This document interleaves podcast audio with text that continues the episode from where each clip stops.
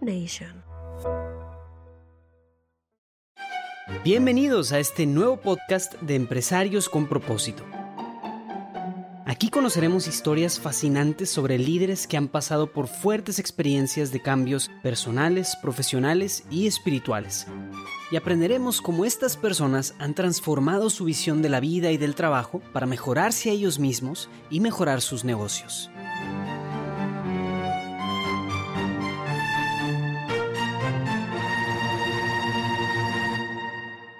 Bienvenidos a un episodio más de Empresarios con propósito. En esta ocasión tenemos el gran gusto, el honor de tener a Alfonso González, piedra angular de His Way at Work, nuestro presidente para His Way at Work en Latinoamérica, ahora Iberoamérica, y además de traernos pues mucho apoyo y mucha, mucho conocimiento y con la, trae mucho corazón y nos enciende y nos inspira y nos empuja y nos motiva y él tiene este dicho de que es una gozada, ya se, ya se esparció por todos lados. Cuando algo está muy maravilloso, es, decimos, como dice Alfonso, esto es una gozada. Bienvenido, Alfonso. Muchísimas gracias, Armando. Empecemos, eh, Alfonso. Yo sé que para, para muchos de los que estamos en Work, el nombre Alfonso González es, es, un nombre que nos genera mucho cariño, mucho respeto por lo que significa y has, ayudado a construir esto que hoy por hoy nosotros hemos podido ir trayendo a nuestras compañías y hemos podido ir aprendiendo. Pero quisiera que nos contaras quién es Alfonso González y cuéntanos un poco acerca de, de cuál fue, algo muy corto.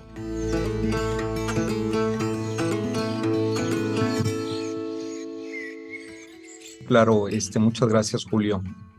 Voy a empezar eh, quizás con los frutos que Dios ha permitido. Primero, Dios nos permitió crear un proyecto de familia, un proyecto de matrimonio. Soñamos en trascender como familia, como papás. Y entonces todo esto lo, lo, construimos juntos. Mi, mi gran socia es mi esposa Mari Carmen, con la que he hecho todo y bueno, pues Dios nos permitió soñar en grande, Dios nos permitió crear, fundar una empresa familiar que hoy en día emplea 16.500 personas en siete países, una empresa consagrada a Dios. Pero un poquito yo quería compartirles, quería compartirles cosas para ir entendiendo la vida y ir entendiendo la mano de Dios.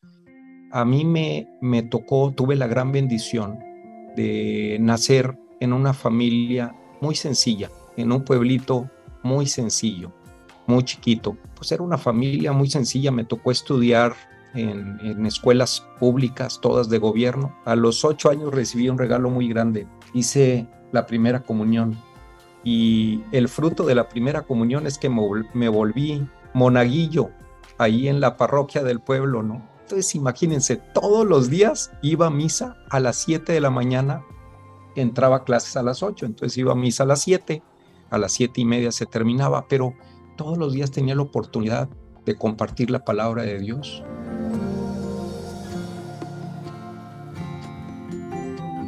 De estar enfrente de un altar consagrado a San José.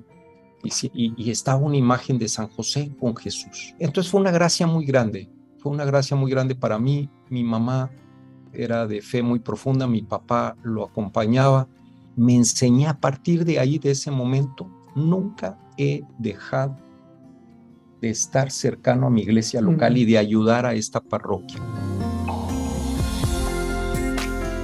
Pero lo que les quería compartir es, estando en ese pueblito, mis papás tomaron una decisión que iba a cambiar mi vida y la de mis hermanos.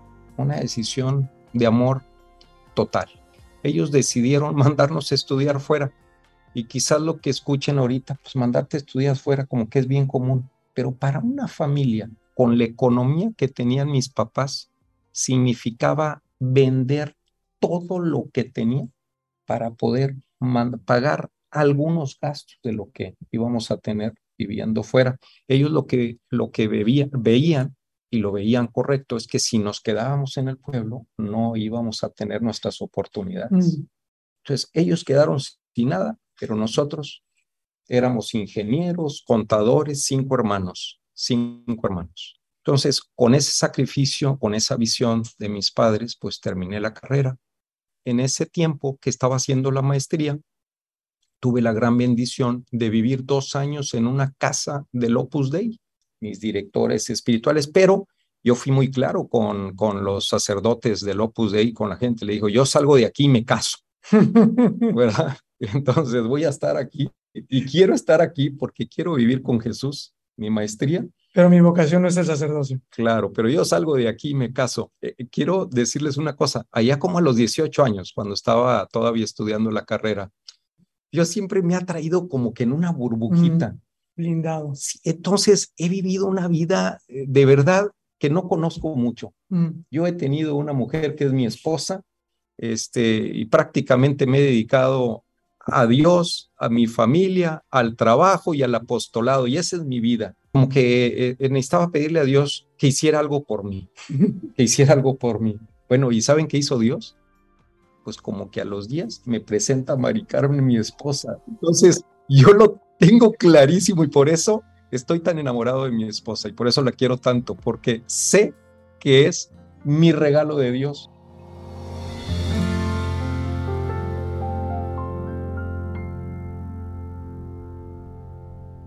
Si yo no hubiera tenido ese sacrificio de mis papás, si no tuviera a mi esposa, yo nunca ah, hubiera podido fundar ni entender una empresa como la que tenemos. Iniciamos nosotros, miren, vean la mano de Dios. Nosotros iniciamos en el 95. Me fui con Mari Carmen a la Ciudad de México a fundarla, eh, con dos hijos chiquitos. Y el sueño era que queríamos arrancar una empresa que fuera proveedora de Internet y en forma adicional el que compraba esta, este servicio, el que adquiría este servicio con nosotros y viajaba a Nueva York, se conectaba, y viajaba a París, se conectaba, y viajaba a Argentina, se conectaba. Entonces era un super servicio. Oye, pues empezamos muy bien, empezamos muy bien, empezamos a crecer, pero pues al ratito IBM vendió esta división de negocios a otra empresa este, pues adquirimos la tecnología y entonces todo el que se conectaba en audioconferencia en México. Y luego nos volvimos los más importantes en México de IBRs, de procesar, de procesar llamadas a través de computadora. En todo esto aprendimos a, aprendimos a atender al cliente, el customer care, aprendimos el technical support y evolucionamos a ser un contact center. Primero en México y luego eh, tuvimos un cliente en Estados Unidos y bueno, todo esto fue evolucionando, fuimos creciendo, nos fuimos adaptando, no fue fácil, no fue fácil porque la calidad de los grandes clientes es enorme y nos costó mucho y el crecimiento cuesta, Pero bueno, pues hoy en, hoy, hoy en día estamos sirviendo a los clientes más grandes del mundo. Y bueno, cuando estábamos en este, íbamos viajando a Filipinas a abrir nuestro primer centro y un buen hermano en, en Qualfon, un buen este, amigo y colaborador en Qualfon, había participado en las reliquias, en todos los preparativos de las reliquias de, de la Santa Santa Margarita de Alacoc, la vidente, una monjita, eh, estamos hablando de hace 400 años, una monjita que Jesús pues se le muestra y le habla del corazón de Jesús. Y este eh, y entonces pues llevaron las reliquias, llevaron unos huesitos y, cosas por el estilo, ¿verdad? Y nosotros en la fe pues para nosotros es importante porque la santa nos lleva a Jesús. Es importante porque no, no nada más nos consagramos en lo personal, pero algunos planes debe de tener y nosotros pues seremos dóciles, ¿verdad? Pero los frutos empezaron de inmediato, porque consagramos la empresa, eh, le, pedimos unos padres de la iglesia local, los padrecitos que estaban pegados al centro en Filipinas, nos acompañaron los, los padrecitos este, bueno, primero fue, bueno, están locos ustedes, ¿cómo es eso de que se quieren consagrar a una empresa, consagrarse? Sí, nos queremos consagrar al Sagrado Corazón de Jesús con la intercesión de la Virgen de Guadalupe, con la intercesión de San José y la protección del arcángel Miguel. Bueno, ustedes están locos o qué, ¿verdad? Pues sí, un poquito, padre, un poquito, pero él se emocionaron tanto y nos ayudaron tanto que tuvimos un evento como una boda. ¿Y en qué día creen que fue cuando nos consagramos? En junio. Exactamente el día que allá en Filipinas estaban celebrando al Sagrado Corazón de Jesús. No lo pensamos, yo ni tenía ni idea de qué íbamos a Yo lo único que hice fue escuchar y luego recibir el llamado y tratar de ser obediente. Tratar de ser obediente, ¿verdad? Con, con, con el Señor. Este, y bueno, pues yo nada más les comento que ha sido una bendición, ha sido el antes y el después de la compañía. Mm. El antes y el después de la compañía, la consagración. Nos transformó, nos fue transformando y fue por partes, fue por partes y en nuestro caso, como pues, no teníamos metodología en ese entonces, como que Dios nos fue. Entonces, eh, en, en, en un tiempo nos hicimos, tuvimos un retiro de valores. Mm. Entonces Dios nos inspiró los valores que tenemos actualmente. Dios nos fue inspirando qué valores. Y lo hicimos en equipo. El equipo directivo nos juntamos, nos juntamos en un centro de retiros, pero el objetivo era sacar nuestros valores de la empresa. Después de eso pegadito, Dios nos dice, oye, hay que verdaderamente ayudar a, la gente que está colaborando. Y para poder ayudarla como nosotros eh, somos una empresa de mucha gente, lo que Dios nos inspiró es a formar un área dedicada. Y entonces surge el, el, área precursora de lo que después con Roberto le llamaríamos oficina misión. Pero iniciamos desde el 2007, diciembre del 2007, iniciamos nuestra área. Pero todo esto es gracias a la consagración. Sí, no, primero la consagración, luego valores y luego iniciamos un área para tener eh, gente 100% dedicada mm. a cuidar. Ahora, nosotros necesitamos eso porque somos una, una organización de muchas personas. Sí. Cuando es una organización de menos personas, pues no necesitas, Julio, tener un área tan dedicada, pero imagínate, somos 16.500, si no dedicamos gente, pues es pura ideas, van a ser puras buenas ideas.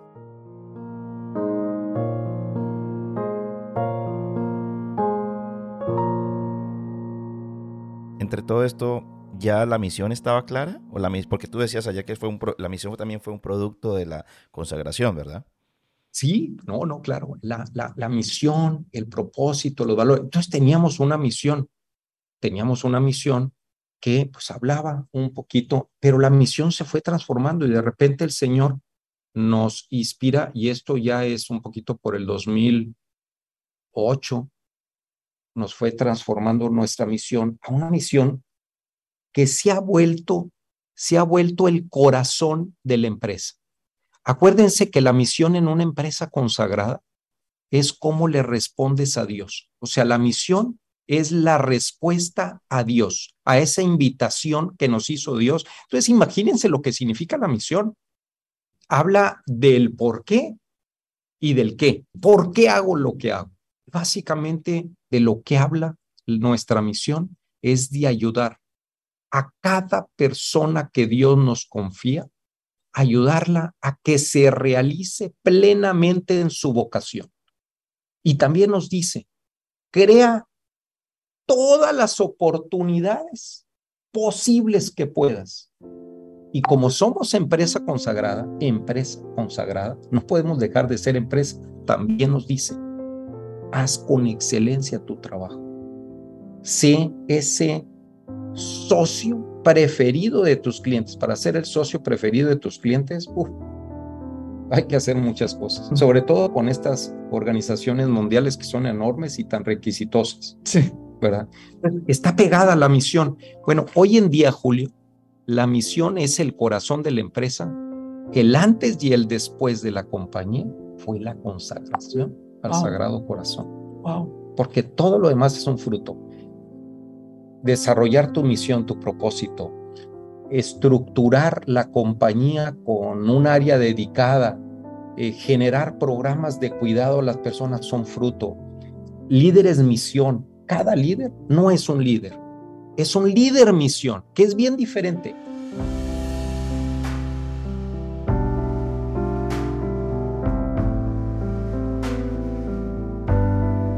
Es un apóstol, un apóstol que además trae, trae dos broncas, la verdad es que pobrecitos, porque ya no nada más tienen que sacar la chamba con excelencia, además tienen que cuidar a las personas que le reportan directamente. Entonces son cientos de líderes misión. No hay manera de cumplir la misión que Dios nos pide si la compañía no se transforma en todos sus líderes. Y cuando hablo todos sus líderes, no estoy hablando del director general, estoy hablando de ese supervisor. De cientos de, líderes. De, miles. De miles de líderes. Bueno, en nuestra organización. Entonces, transformación completa.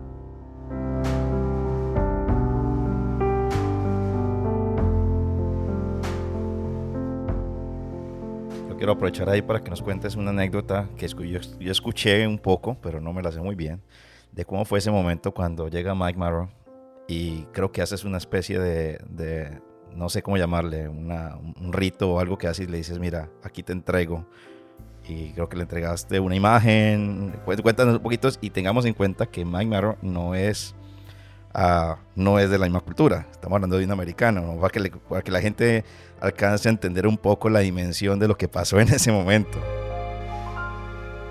Oye, e, es que Dios es tremendo e, y eso es lo bonito, ¿no? Ya cuando es un abuelito le gusta contar historias, ¿verdad? Yo creo. E, es que la historia de Mike Marro viene porque Dios nos inspira pues planes a cumplir. Entonces, cuando estábamos nosotros terminando el 2010, estábamos terminando un plan estratégico que habíamos crecido cinco veces, imagínense nada más. Yo estaba feliz, los directores estaban felices, y entonces nos, nos empieza a inspirar Dios otro plan de cinco años que quería que creciéramos cinco veces, otra vez cinco veces más, pero en lo particular era penetrar al mercado americano en el que no estábamos. Y entonces pues, todos estábamos felices y en oración, orando eh, el, plan estratégico, siento de Dios que me dice, Alfonso, tú ya no vas a ser el director general para cumplir este plan. Y entonces, pues, pues no crean que fui bien obediente. Si estuviéramos este, quebrando, pues te la creo, ¿verdad? Pero estábamos en nuestro mejor momento de la historia. Y el Señor, pero el Señor es, pues Él sabe todo, Él sabe todo y Él veía él veía los planes nuevos mm. y yo no era la persona. Este, me costó, y, fíjense que fue bien duro porque lo consulté con todos los directores y ningún director me dijo que, debe, que debería de hacerlo. Me decían lo contrario, no, te debes de quedar. Bueno, dije, son mis directores, me quieren mucho, déjame con un consultor externo. Y me dice, no, Poncho, tú te tienes que quedar contrátate a un director comercial para que penetre en el mercado en Estados Unidos. iba en oración y tenía bien claro que Dios me estaba pidiendo que me quitara. Y entonces, Señor, yo no, yo no voy a ser desobediente. Yo estoy aquí para estar contigo. Vamos a iniciar el proceso. Y entonces contratamos una firma, pero, pero imagínense el reto. Somos una empresa consagrada de inspiración católica queríamos contratar a un Messi de la industria en Estados Unidos que entendiera nuestra cultura. Entonces, lo primero era encontrar un headhunter que nos ayudara.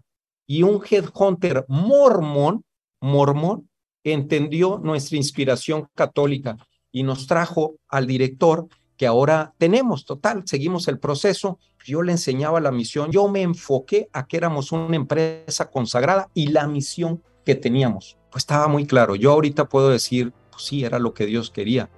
Y, en los discernimientos, pues a veces no estás tan seguro, ¿no? Yo les recomiendo mucho, siempre les he recomendado un libro de Jacques Philippe en la Escuela del Espíritu Santo. Es un libro que te ayuda en estos discernimientos. Para mí es un libro de cabecera, o sea, sí, siempre lo tengo, siempre, siempre está ahí. Y bueno, pues este es el momento que decías, este creo, Julio, ¿verdad? Que estabas preguntando, un momento muy especial.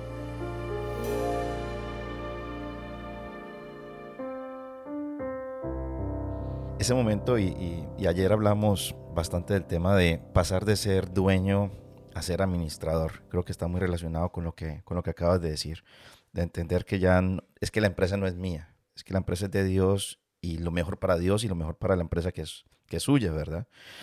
Pero qué bueno que nos regalaras unos cuantos consejos para quienes lleguemos en algún momento, si llegáramos a, ese, a, ese, a esa situación, porque puede que no todos estén llamados a, a, la situación, unos buenos consejos de qué buscar en esa persona, qué deberíamos estar buscando en esa persona.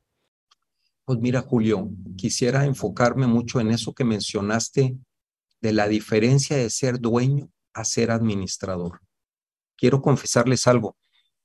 Justamente ayer en la noche el día de hoy en la mañana estaba reflexionando en mi plan de vida, ¿verdad? Normalmente yo cada año y en el año escolar para acompañar a mis hijos hacemos nuestro plan de vida. Y justamente estaba reflexionando en que mi gran propósito es ir a profundidad en, de, en, ese, en esa transformación de dueño a administrador, mm. a ser un administrador puro. Este tema es importantísimo y yo les quiero confesar que cuando me consagré en lo personal y cuando consagramos la empresa, pues yo era todo un dueño. Es decir, e, es una transformación tremenda que Dios te va haciendo. Si a mí me preguntan cuál ha sido la transformación y el regalo, uno de los regalos más grandes, es que Dios cada vez me mueve, me ha transformado a dejar de ser dueño. Y les voy a decir otra cosa bien enorme. En el momento que te vuelves administrador, la empresa florece más. También, la empresa florece más. Porque pones la misión, pones con pureza de intención los planes y no tu persona. Mm. Muchas veces nosotros como dueños eres el limitante de la empresa. Entonces ser administrador es, una, e, e, es algo muy profundo, es algo muy profundo, es poner a Dios, es quitarte del centro. Quitarte del centro, es pedir discernimiento, es trabajar en equipo, es confiar, es delegar, es ser paciente. Ahora hemos estado meditando a Job, dejar de ser protagonista, querer en los demás, aplaudirle a los demás. Tú no eres el único, tú no eres la última Coca-Cola del desierto, como decimos por ahí, ¿verdad? O sea, tú no es quitarte un poquito a ti, pero es una lucha, mm. es una lucha y pues no somos dioses, entonces Dios, Dios nos va llevando, nos va llevando, pero digamos que volverte administrador es algo que te ayuda a poder evitar ese amor propio. Yo tengo muchas imperfecciones, este, definitivamente mucho por seguir avanzando ahí, muchísimo. Dios te va permitiendo ver tus imperfecciones este, muy claras, ese es el tema las ves tan claras, tus imprudencias, tus errores de omisión, cómo lastimas a las personas muchas veces.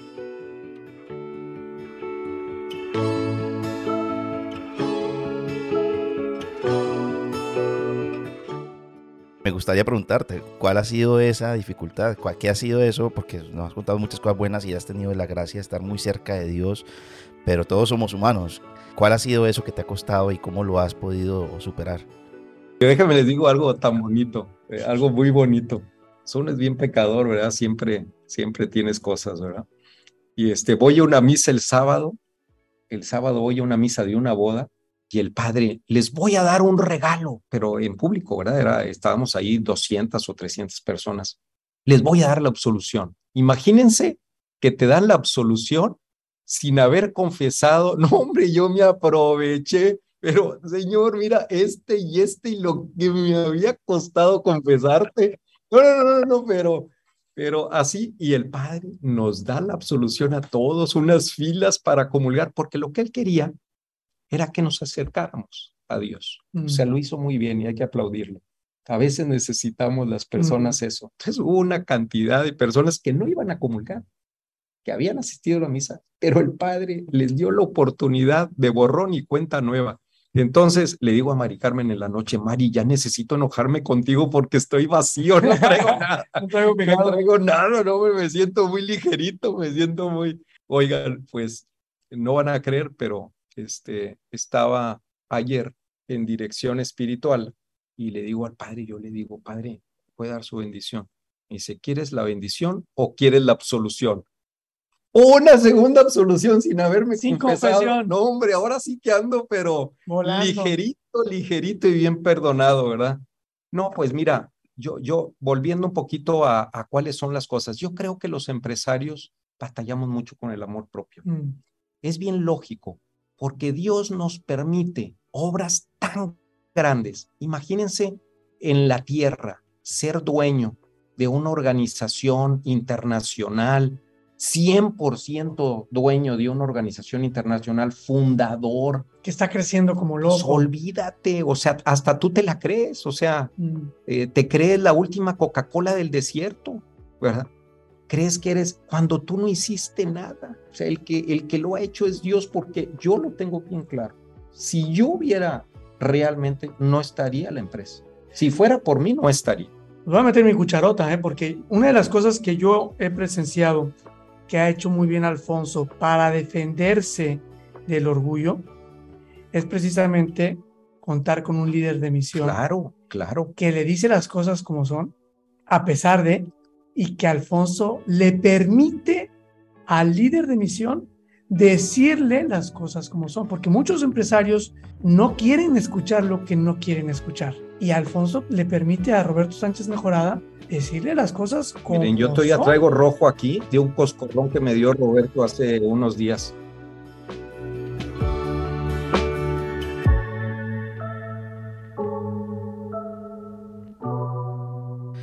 Eso que estás diciendo es algo que vivimos los empresarios, ¿ok? Y, y pienso que todo el mundo en- desde su responsabilidad. Y verte y conocerte más cercanamente es muy importante, porque sabemos que hay un ser humano que igualito comete errores, que igualito le ha costado mucho construir todos esos valores que hoy por hoy conocemos y esas virtudes que hoy nos, nos demuestras. Así que es muy importante para las personas que están escuchando ese, ese lograr conocerte un poco mejor. Así que abrirte es un regalo, te lo agradecemos muchísimo. Alfonso, pues un último mensaje. Hay mucho por hablar, muchísimo, pero este tiempo era corto. Me gustaría que nos regalaras un, un mensaje a todos los empresarios y a todas las personas que somos parte de, de estas compañías, que estamos haciendo un esfuerzo grandísimo por poner a Dios en el centro, por aceptarlo, por reconocerlo eh, como el verdadero dueño de las compañías, de, nuestras, de estas empresas que se nos han sido encargadas. Danos un mensaje de despedida, por favor. Sí, cómo no, este, Julio. Pues yo lo que siento de Dios comunicarles ahorita es que estemos muy conscientes de ese amor misericordioso de Él. Seamos coherentes en nuestra vida. Miren, los que estamos aquí estamos hablando de Dios.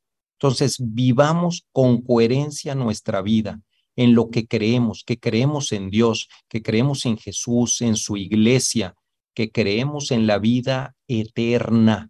Estamos de paso y quiero invitarlos muy especialmente, los que no lo hayan hecho y los que lo hayan hecho, a que se renueven, a que se consagren a Dios. Quiero invitarlos a que se consagren a Dios, al sagrado corazón que es ese Dios cercano.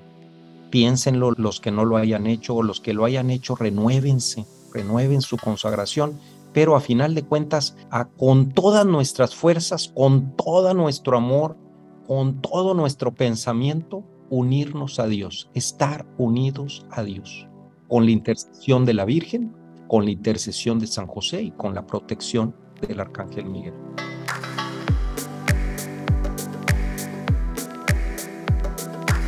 Muchas gracias, Alfonso. Ha sido un, verdadero placer haber tenido esta conversación contigo. Sé que tienen un día largo, así que los dejamos ir para que puedan continuar. Muchísimas gracias por esta oportunidad. La verdad que Mari Carmen y yo estamos muy contentos, muy agradecidos con cada uno de ustedes por darnos esta oportunidad de compartir lo que Dios ha ido haciendo con nosotros en la vida. Es el testimonio más que de nosotros, de la mano de Dios, o sea, de lo que Él ha hecho. Gracias. Un abrazo grandísimo de todo corazón para ustedes, ¿ok?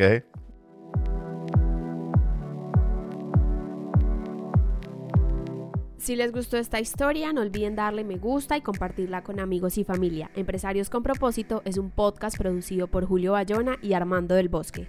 Nos pueden escuchar cada martes en su reproductor de podcast favorito. Gracias por escuchar.